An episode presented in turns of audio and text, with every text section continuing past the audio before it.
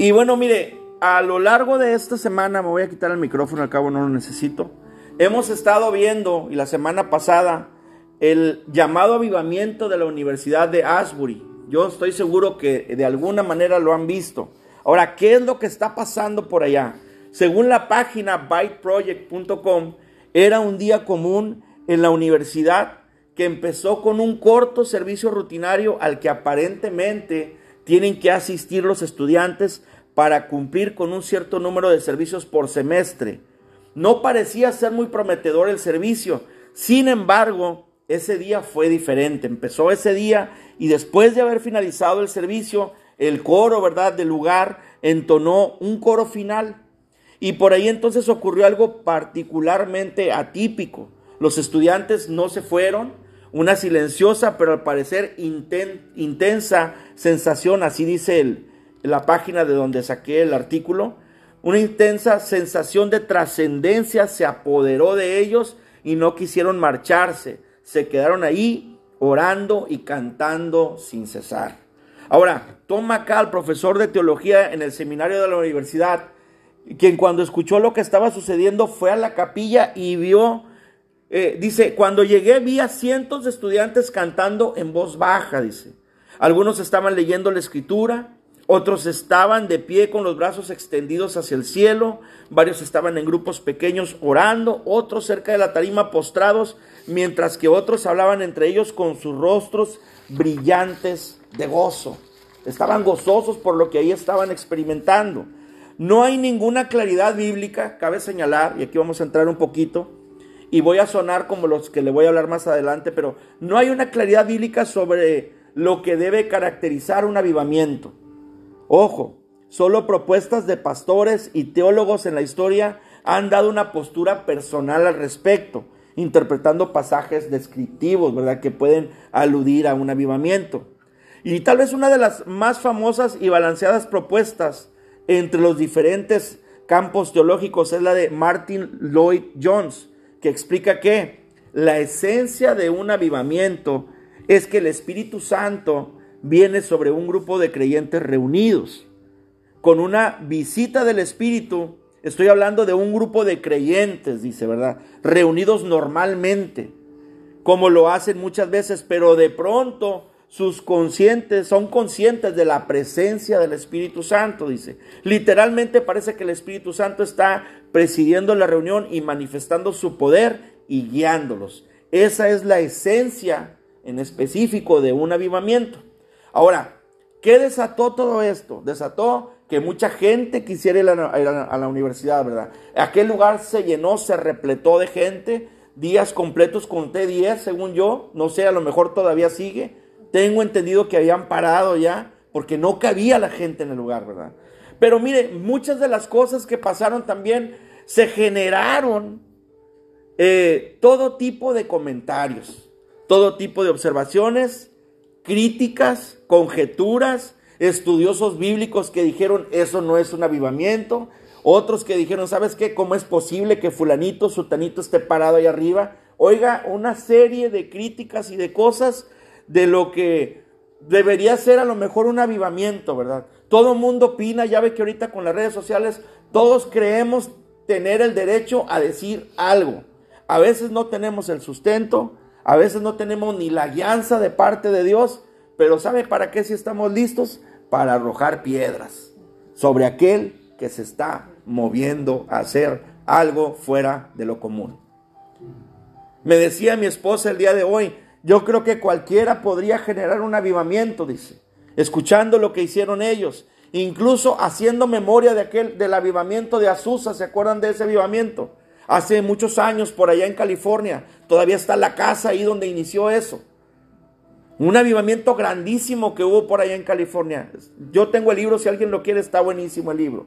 Se lo puedo prestar, porque es, es parte de mi biblioteca, pero está buenísimo ese libro, está, es impresionante lo que pasó ahí. Un hombre de rodillas metido en un cajón. Empezó a orar y a orar y oiga, se fue llenando de gente y la presencia del Espíritu Santo se desbordaba en ese lugar de una manera impresionante. Y llegaban también de todas partes. La diferencia entre aquel día y el día de hoy es que a lo mejor no se proliferaban las críticas como se proliferan ahorita. Cómo marcha rápidamente una mala noticia, cómo marcha rápidamente una crítica, cómo marcha rápidamente a través de las redes sociales algo que tienes que decir en contra de alguien que está trabajando. No estoy aquí para juzgar lo que están haciendo los hermanos de la Universidad de Asbury. Pudiera decirle que siento cierta envidia, ¿verdad?, de la buena. Pero sabe, sabe una cosa, cuando empecé a ver todas las críticas, cuando empecé a ver todos los comentarios, dije, aquí está Tobías y aquí está Zambalat. Exactamente lo mismo. Y fíjese, el capítulo 4, el versículo 1 dice, Zambalat hizo escarnio de los judíos.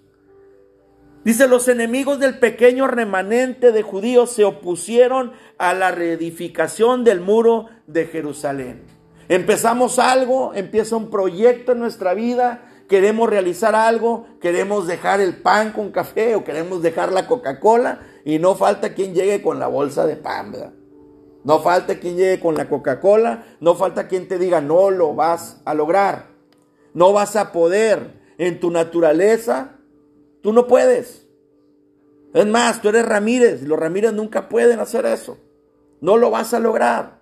De la misma manera, Zambalat hizo escarnio de los judíos otra vez. Nemías y el pueblo se enfrentaron al ridículo, a la amenaza de la fuerza, al desaliento y al temor, igual que cualquiera de nosotros, igual incluso que pudiera pasarle a nuestros hermanos de la Universidad de Asbury si pusieran atención a todo lo que la gente estaba diciendo de lo que ahí sucedió. ¿Cómo somos como seres humanos? No todo nos embona, ¿verdad? Y de repente vemos que el otro está trabajando y nos ha de molestar lo que el otro está haciendo. Ahora, si examinamos cuidadosamente, descubriremos cuatro causas del desaliento de Nehemías, de lo que le pasó a Nehemías y a toda la gente que andaba con él. Primero que nada, por esos comentarios y por todo eso que había de parte de Zambalat, y todo ese pueblo que quería estar en contra de la voluntad de Dios para la reedificación de los muros, lo primero fue la pérdida de fuerza. Y leemos en el versículo 10, dice, y dijo Judá, la fuerza de los acarreadores se ha debilitado. Y debilitado del texto original dice tambaleado, vacilado o bamboleado se puede definir. Se debilitaron aquellos hombres y empezaron a decaer sus fuerzas, perdieron la fuerza. Ahora, ¿por cuánto tiempo? También notemos algo. ¿Por cuánto tiempo habían estado construyendo ese muro? El versículo 6 nos dice que habían llegado hasta la mitad de la altura del muro. Y a lo mejor para entonces el primer impulso o las primeras tortillas de harina con frijoles refritos en manteca de puerco ya se habían acabado, ¿verdad? Y lo novedoso de edificar el muro se había detenido por algún momento. Y dijeron, ¿sabes qué? Pues ya llegamos a la mitad. Como cuando compramos un carro nuevo y tienes un año, año y medio pagando el carro, dos años, y como que ya no te empieza a gustar el carro, ¿verdad? Ya no huele a nuevo, ya lograste quitarle todos los plásticos y hules del interior. Hay algo que empieza a decaer en ti, ya lo ves el carro y no, hombre, este carro ya, así como que pierdes un poco el interés en aquella novedad, ¿verdad? A lo mejor así les pasó a ellos, ¿verdad? Que en algún momento dijeron, ¿sabes qué? Ya, o sea, ya le dimos un buen, ya llegamos a la mitad, ahí le paramos, ¿verdad? Quizás por ahí era algo, de, era parte de la debilidad, ¿verdad? Que ellos estaban sufriendo. Ahora, ¿cuál es el tiempo más desanimador en algo? Por lo general, nos encontramos a la mitad del trabajo y la confusión ha aumentado más de lo que nosotros podemos soportar. Imagínense al pueblo en ese momento. Oye, ya llevamos muchos ladrillos, ¿no? Ha sido bastante lo que hemos edificado. Y luego si volteaban, a lo mejor veían pues, que todavía bastante, faltaba bastante chamba. Y el muro estaba larguísimo. O sea, entonces empieza un desánimo, ¿verdad? súmele el cansancio y todo aquello que traían ellos, el desgaste. Y de repente se les olvida por algún momento el motivo por el cual están trabajando en ese muro. Y ahí viene la pérdida de la visión. Ahora observemos lo que dijo Judá, y el escombro es mucho. En el versículo 10, seguimos en el versículo 10. Los acarreadores están cansados y el escombro es mucho. Así como diciendo, y lo que nos falta, ¿verdad? Falta mucho todavía. Imagínense aquella persona que quiere cambiar su alimentación, les ponía yo el ejemplo de la Coca-Cola o les ponía el ejemplo también del pan, por decir alguna cosa, ¿verdad? Alguien quisiera a lo mejor dejar las grasas, no sé, póngale lo que sea como reto. Y de repente se te olvida cuál es la visión y dejas de comer nomás por dejar de comer. Pierdes el enfoque. Te empiezas a perder en aquella en aquella idea que tenías para principio de año de volver al gimnasio, de mantener una dieta, de mantenerte sano, de que tus dictámenes médicos o, los análisis, aquellos de sangre que te hiciste, cambiaran, ¿verdad? Por ahí de marzo, de febrero, que ya fueras una persona diferente, pierdes la visión de eso. A lo mejor estás tratando de dejar un vicio y por ahí Has logrado no juntarte con alguna persona, has logrado dejar de visitar cierto sitio, has dejado de, tomar o de ingerir aquella droga, aquel, eh, aquel alcohol, ¿verdad? Que a lo mejor te mantenía preso de eso. Y de repente te pierdes y dices, bueno, pues ¿qué pasó? ¿A dónde iba con esto? Total, una no es ninguna. Total, puedo llegar. Total, lo puedo controlar. Total, si veo tantito en el sitio ese, yo puedo regresar y no va a pasar nada. Yo puedo controlarlo. Y se empieza a perder una vez más la visión. Otra vez dice, el escombro es mucho. ¿Sabes qué es que es muy grande el sacrificio que estoy haciendo por mí? Es muy grande el sacrificio que estoy haciendo por dejar de comer esto. Es muy grande el sacrificio que estoy haciendo por dejar de ver lo que con costumbre o por costumbre veía. No es bueno, no le agrada a Dios, pero me está costando mucho dejar de hacerlo. Pueden venir todas esas ideas y mire, la conjunción es fuerte porque conecta el pensamiento con la anterior declaración, con un sentido adverso como, por decir, sin embargo, ¿verdad? Vamos caminando, pero sin embargo es mucho. O vamos caminando, pero todavía me falta todo esto. Voy bien en mis exámenes, he salido mejor, he mejorado mi dieta, pero pero todavía me queda mucho por recorrer y pierde la visión. La fuerza de los acarreadores se había gastado y comenzaba a fallar. Sin embargo, a pesar de todo el trabajo que dice, hay todavía mucho escombro. Tengo mucho por recorrer, tengo mucho por privarme, tengo mucho por hacer. No lo voy a lograr. Empezamos a perder la visión. Miramos alrededor Nehemías y lo único que podemos ver es escombro, a lo mejor le decían a Nehemías.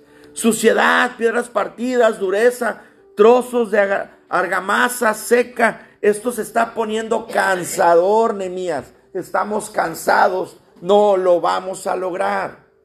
El escombro es mucho, es mucho mi pecado. No lo puedo limpiar, no puedo seguir adelante. No lo voy a lograr. Ahora imagínese todo ese escombro, vea su pecado, vea su problema, vea su situación y lo va a ver como una, una fuerte, una grande montaña con la que no puede acabar. Porque vienen los perjuicios, viene la familia a atacarte, viene el enemigo a decirte no vas a poder, no lo vas a lograr. Eres pecador, eres débil, mírate, no tienes agallas para salir adelante. Oiga, y el enemigo es bueno para eso. Es bueno para acusarnos, es su especialidad. Y toma de aquí, toma de allá, y vienen y nos acusan. La misma familia viene y te dice, ¿a qué vas a la iglesia? No dejas de ser la misma persona. ¿A qué vas a buscar de Dios? Dios lo puedes encontrar en cualquier lugar. Y mil cosas pueden surgir, pero el enemigo está atacando el desánimo. Y ves ese escombro grandísimo que no lo puedes derribar, que no te lo puedes acabar. El escombro y el desánimo van casi tomados de la mano. Es mucho lo que tengo que trabajar, es mucho lo que tengo que edificar. Quizás Zambalá tiene razón. Una zorra puede tumbar esto, decía Zambalat.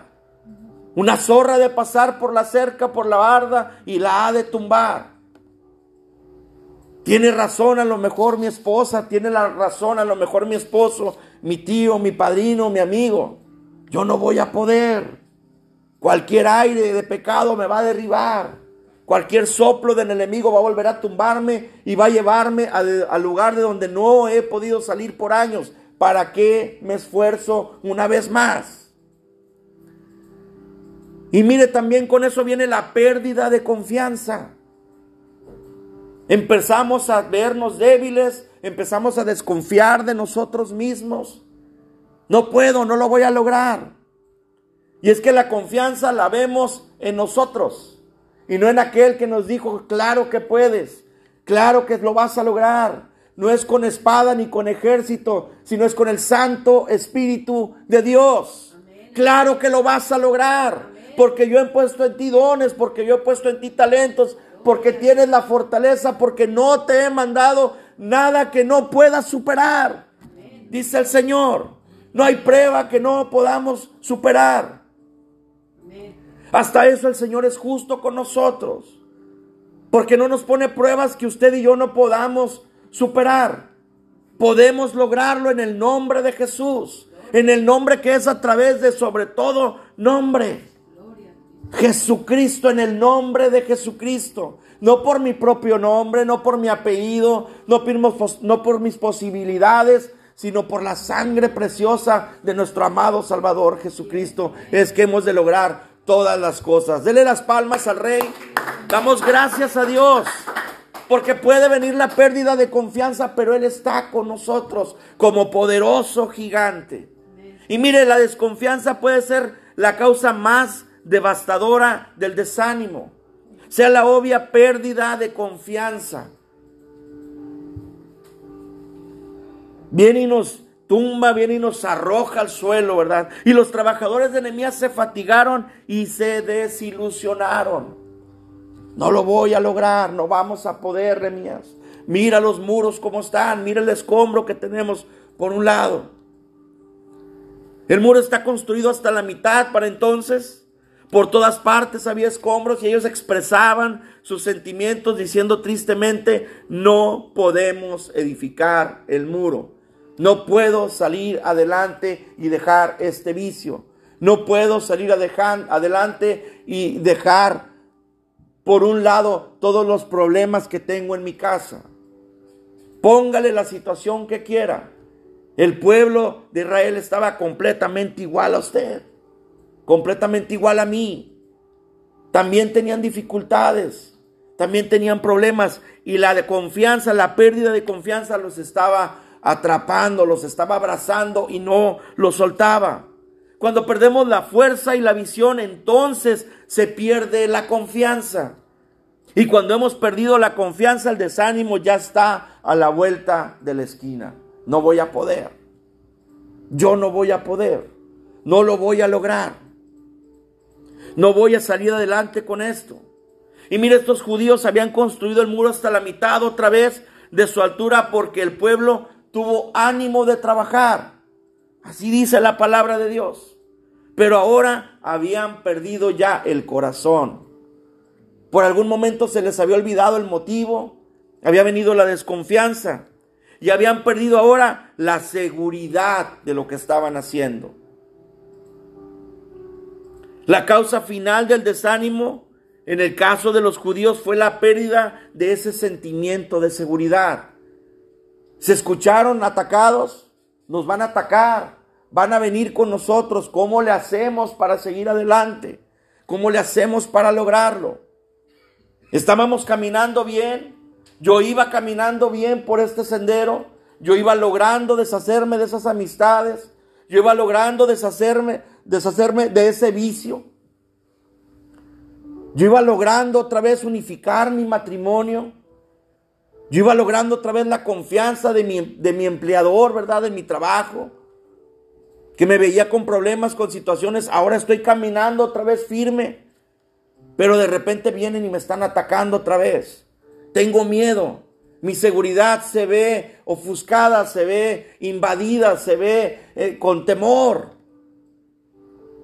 Porque sé que me van a atacar. Porque sé que el enemigo tiene algo contra mí. Porque sé que el enemigo no le gusta lo que estoy haciendo. Estoy fortaleciendo mis muros. Estoy fortaleciendo los muros de mi ciudad. Estoy fortaleciendo mi matrimonio. Estoy fortaleciendo mi mente, estoy fortaleciendo mi corazón. Claro que el enemigo está en contra de todo eso. Viene a invadir nuestra seguridad. No somos muy diferentes, mis amados hermanos, que el pueblo de Israel. La historia se repite día con día, vez con vez, año con año, en diferentes personas. Va cambiando el tiempo sin duda. Hemos evolucionado como seres humanos. Pero ¿qué cree? Los problemas son los mismos. Pero tenemos la ventaja que la palabra de Dios es la misma de ayer, de hoy y de siempre. Y que Dios no cambia para con nosotros. Él es el alfa y el omega, Él es el principio y el fin, Él es el que es, Él es el que ha de venir por nosotros. Y en Él tenemos confianza, en Él tenemos fortaleza, en Él tenemos seguridad. Solamente Jesús da palabras de vida eterna y en Él podemos confiar. ¿En quién más? ¿A quién iremos, Señor? Le dijo Pedro, sino a ti. Solamente tú das palabras de vida eterna. Solamente tú, Señor. Solo en ti. Hay que seguir sin desmayar como cantábamos hace un rato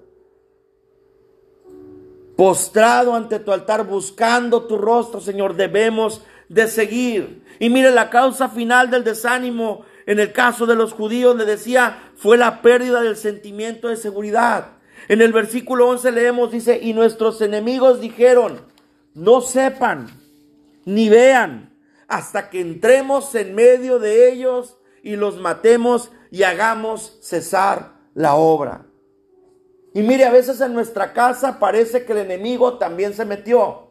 Y parece que está entre nosotros. Y parece que está diciendo, una vez que yo vea que Él va caminando, una vez que yo vea que Él va avanzando, yo he de meterle el pie para que tropiece. Yo he de traerle la cerveza para que tropiece. Yo he de darle el dinero para que vaya y compre, ¿verdad? La droga y vuelva a caer. Yo he de llevarle una amiga, yo he de llevarle un amigo y ha de fallar en su matrimonio. Es impresionante, mis amados hermanos, pero el enemigo a veces está entre nosotros. El enemigo está con nosotros mismos. A veces dormimos con el enemigo. Pero recordemos que nuestra lucha no es contra carne ni sangre, sino contra principados, contra potestades, contra huestes de las tinieblas que están allí para hacernos daño, para injuriarnos, para maltratarnos, para cambiar nuestra mente para asediar nuestro corazón, para traer la desconfianza, para traer la inseguridad de la que estamos hablando. Es impresionante como ver que dentro de la casa, dentro de nuestro hogar, dentro de nuestro trabajo, dentro de nuestro círculo de amistad, está el enemigo y vaya táctica del enemigo. Tenemos un plan, dijeron ellos. No le diremos a nadie cuál es el plan. Y el enemigo no nos avisa tampoco a nosotros. El enemigo solamente actúa y de repente va un dardo de fuego contra nosotros. Va un dardo de fuego contra nuestra mente. Va un dardo de fuego contra nuestros hijos. Va un dardo de fuego contra nuestros familiares, contra nuestro cónyuge, contra nuestros compañeros de trabajo. El enemigo no avisa, mis amados hermanos. De repente viene ese golpe bajo que pareciera para nosotros. Y en el momento menos pensado daremos el golpe, decía ese ejército que venía en contra del pueblo de Israel. Nos meteremos entre ellos y los acabaremos. Y ahí es donde le digo, pudiéramos pensar usted y yo, el enemigo está entre nosotros. A veces nosotros mismos somos nuestro peor enemigo. Por la falta de confianza. Manejaremos la operación en forma tan rápida y completa que nadie sabrá siquiera que estuvimos allí. Fíjese la cautela del enemigo. No se va a dar cuenta. Pero de repente le voy a mandar un anuncio por ahí por la red social. Un anuncio sensual. No se va a dar cuenta, pero de repente va a llegar un amigo y va a invitarle otra vez la droga que está queriendo dejar. No se da cuenta, pero va a salir una persona ahí en su trabajo y le va a guiñar el ojo. Y va a caer porque va a caer. Tantos ejemplos que pudiéramos tener, mis amados hermanos. Tantas maneras por las que el enemigo puede estar actuando contra nosotros. Y miren, los trabajadores de repente se sumieron en el desánimo, perdón, cuando perdieron esa seguridad que tenían. De estar trabajando sin problemas, de estar trabajando esforzadamente. Vino el desánimo cuando llegó la inseguridad a ellos. ¿Cómo lo vamos a hacer? Y puede venir a cualquier persona, mis amados hermanos a cualquier persona, a creyentes como a no creyentes, a creyentes como a líderes de creyentes. Llega para todos, mis amados hermanos. Pudiera pensar que el desánimo es solo para los que no andan con Dios y eso no es verdad. Hasta líderes cristianos admiten que a veces en ocasiones de desánimo han servido como señales de Dios para anunciarles una dirección, un plan completamente nuevo al que tenían. A través del desánimo pueden pasar esas cosas. Teníamos un plan y no funcionó, miren. Tenemos a medias la barda también. Ahora, dentro de ese plan, alguna vez también hemos querido huir. ¿Ha querido usted huir de ese plan de Dios? ¿Ha querido zafarse en algún momento? Ha querido decir, ¿sabes qué, Padre? Yo no puedo. Mejor me voy. No digo nada, Padre, y mejor me retiro. No voy a lograrlo. No voy a poder, Señor. Es muy fuerte para mí. Es muy duro el proceso, Padre. El dictamen médico, Señor, que me están entregando es muy fuerte para mí. No lo voy a lograr, Señor. Póngale el pretexto que quiera. Soy muy débil. Soy pequeño. Ya estoy grande soy iletrado, soy muy profesional. Póngale el que quiera. El que usted le ajuste más, ese póngale. Y hemos intentado ir en algún momento de aquel plan que Dios tiene para nuestra vida. Deseo que de repente tenemos eh, el deseo de escapar, de zafarnos de las exigencias de la vida pero luego soportar el desaliento pudiéramos ser guiados hasta una oportunidad que nos ofrezca una increíble satisfacción. A lo mejor Dios lo está permitiendo por algo. Mire, si no le hubiera pasado al pueblo de Israel, no lo estaríamos hablando usted y yo ahorita y no tendríamos esa comparativa y de entender, ¿sabes qué les pasó a ellos? También me está pasando a mí. Qué bueno es Dios que las historias se repiten y nosotros podemos ir a la palabra y edificarnos y entender, mira, ellos lograron terminar el muro, tuvieron afrenta, tuvieron inseguridades, fueron débiles en algún momento, tuvieron inseguridades, complejos igual que nosotros lo que haya sido. Tal vez nos encontremos de pie ante la puerta de la oportunidad o del cambio y no nos hemos dado cuenta. Porque fue una oportunidad para el pueblo de Israel. Las cosas cambiaron. Vinieron detalles diferentes. Y mire, en lo profundo de nuestro ser hay un sentimiento que dice a lo mejor no vale la pena y quizás nosotros pudiéramos estar al borde de los mejores años de nuestra vida después de pasar esa prueba. Imagínese un minero cavando y cavando y cavando y cavando y de repente dice, ya no quiero seguir cavando, ya no quiero seguir haciendo ese agujero. Y quizás a centímetros de ahí está un gran diamante, quizás a centímetros de ahí está un gran rubí, quizás a centímetros de ahí hay una veta de oro, ¿verdad? Completa. Y después vendría nuestra mente, ¿y si le hubiera seguido? Y si hubiera aguantado, y si hubiera buscado seguridad en el Señor, y si hubiera clamado a Él por sabiduría, y si le hubiera dicho al Señor, dame fuerzas, Padre, para seguir adelante, quizás hubiera encontrado por ahí ese gran diamante, ese minero. Quizás hubiéramos logrado dejar ese vicio por completo.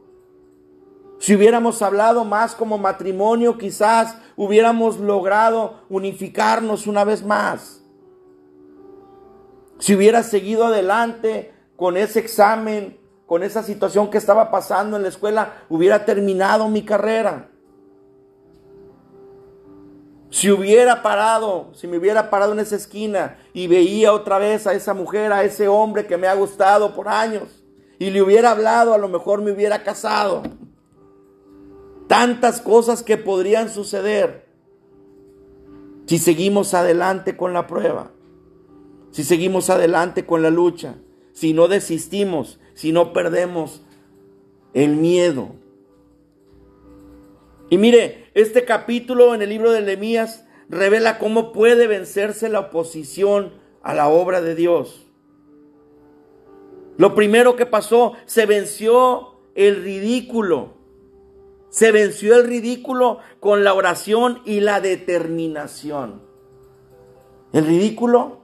¿Cómo que venció el ridículo? Claro que sí. Los querían dejar en ridículo. Los estaban humillando les estaban diciendo no pueden. Ustedes edificar un muro. ¿Con permiso de quién? Y vaya que Nehemías llevaba permisos, llevaba la autorización del mismo rey. Tenía carta abierta Nehemías. Pero a Zambalá y a Tobías le molestaba lo que ellos estaban haciendo, reedificando esos muros. Y los querían dejar en ridículo. De ahí el comentario que mencionábamos hace un rato. Una zorra puede pasar por arriba y puede tumbar esa barda. Cualquier ventarrón te puede tumbar. Pero mire, se venció otra vez el ridículo con la oración y la determinación. Y usted y yo podemos ir a Dios, dice Jeremías 33:3, clama a mí y yo te responderé. Y te enseñaré cosas grandes y ocultas que tú no conoces. Clama a mí en un momento donde el enemigo me está queriendo ridiculizar, clama a mí, dice el Señor. En ese momento donde el enemigo te está atacando, clama a mí, dice el Señor. En ese momento donde te sientes débil, clama a mí, dice el Señor, y yo te responderé. Y eso fue lo que hizo el pueblo de Dios. Clamó a Dios. Y se pusieron, se unificaron una vez más y siguieron adelante con esos muros siguieron adelante fortaleciendo el pueblo una vez más. Y mire, a través también de eso se venció la amenaza de la fuerza con la oración y prudentes, ojo, prudentes medidas de seguridad. Porque hubo que tomar la prudencia como amiga entonces. Estaban edificando, pero estaban con la espada.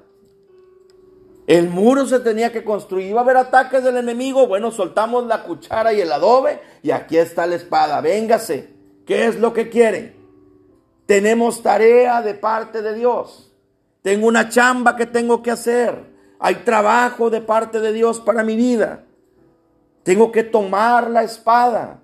Y mire, Efesios 6, 18 dice, orando en todo tiempo, con toda oración y súplica en el Espíritu, y, ve, y velando en ello con toda perseverancia y súplica por todos los santos. Ayúdanos, Señor, a seguir adelante con esto, Padre. Ayúdanos, Señor, a seguir adelante con tu obra. Ayúdanos, Señor, a seguir adelante con esta barda. Ayúdanos, Señor, a seguir edificando, reedificando, fortaleciendo una vez más mis muros, Señor, que estaban abatidos por esta droga, que estaban abatidos por el divorcio, que estaban abatidos por este vicio, que estaban abatidos por esta enfermedad, Padre. Ayúdame, Señor. Fortaléceme, dame la fortaleza, Señor. Guíame, Padre Santo. Tengo que lograrlo, Señor.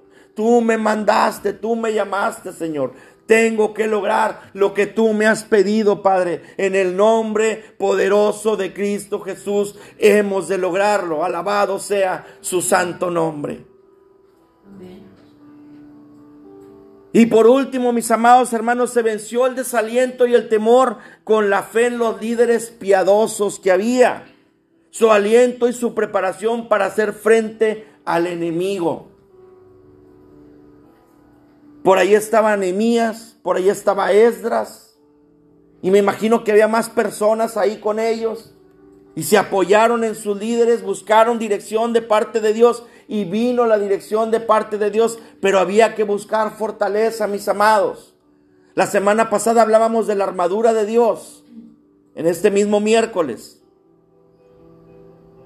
Y mire, Efesios 6:11 dice, vestíos de toda la armadura de Dios para que podáis estar firmes contra las acechanzas del diablo. Hay que ponernos la armadura, mis amados. Quizá la dejamos en algún momento colgada. Nos la quitamos y dijimos, yo puedo. Y poníamos el ejemplo la semana pasada de David. David no fue a la batalla, por algún momento se le olvidó y se puso a ver, a contemplar su reino. Y por allá fue que vio a Betsabé y cometió el error que todos conocemos. La única falla que se le conoce a David fue en un día que la armadura estaba colgada. Es el único pecado que se le conoce a David, a un hombre hecho conforme al corazón de Dios. Cuando Samuel fue a buscarlo, cuando Samuel fue a buscar a David, le trajeron a los demás hermanos. Le trajeron a los grandes, a los robustos, a los que pasaban de hombros. Y dice Samuel, no veas con los ojos, porque Dios no ve con los ojos, Dios ve el corazón. Ese hombre hecho conforme al corazón de Dios tuvo fallas porque la armadura estaba colgada. En algún momento no había guerra, no había batalla, se paseó plácidamente y se le olvidó ponerse la armadura de Dios. No la de la guerra, sino la de la batalla espiritual. Mis amados hermanos, tenemos que reedificar los muros. Tenemos que terminar el trabajo que Dios ha puesto para cada uno de nosotros. Quizás por algún momento hemos descuidado la lectura de la palabra, que es la espada. Se nos ha olvidado la gracia, el apresto del Evangelio, se nos ha olvidado por algún momento. La coraza. No hemos protegido nuestro corazón. Hemos dejado que entre de todo que estamos viendo en televisión, que estamos viendo en las redes sociales, que estamos escuchando en la radio. Hemos dejado que entre todo tipo de cosa a nuestra vida. Hemos abierto puertas, como se dice por ahí. Y ahora no sabemos cómo cerrarlas otra vez y reedificar los muros y fortalecer los muros de nuestro corazón. Cuidado, mis amados hermanos. La fortaleza tiene que estar siempre firme, fuerte, valga la redundancia. Los muros tienen que estar duros, para poder soportar las acechanzas del enemigo. Fue la preocupación que movió a Nehemías. El rey lo vio angustiado y le dijo, ¿qué tienes? Veo tristeza en tu rostro. Los muros de la ciudad donde nací están destruidos. Las puertas están tiradas. Y por algún momento nos vemos nosotros de la misma manera. ¿Cómo están nuestros muros? Cualquier cosa que viene, cualquier cosa que viene y, y nos golpea, nos tumba. Nuestras puertas están quemadas, están destruidas. Es necesario reedificarnos y es necesario fortalecernos en el Señor día con día. Póngase de pie, iglesia.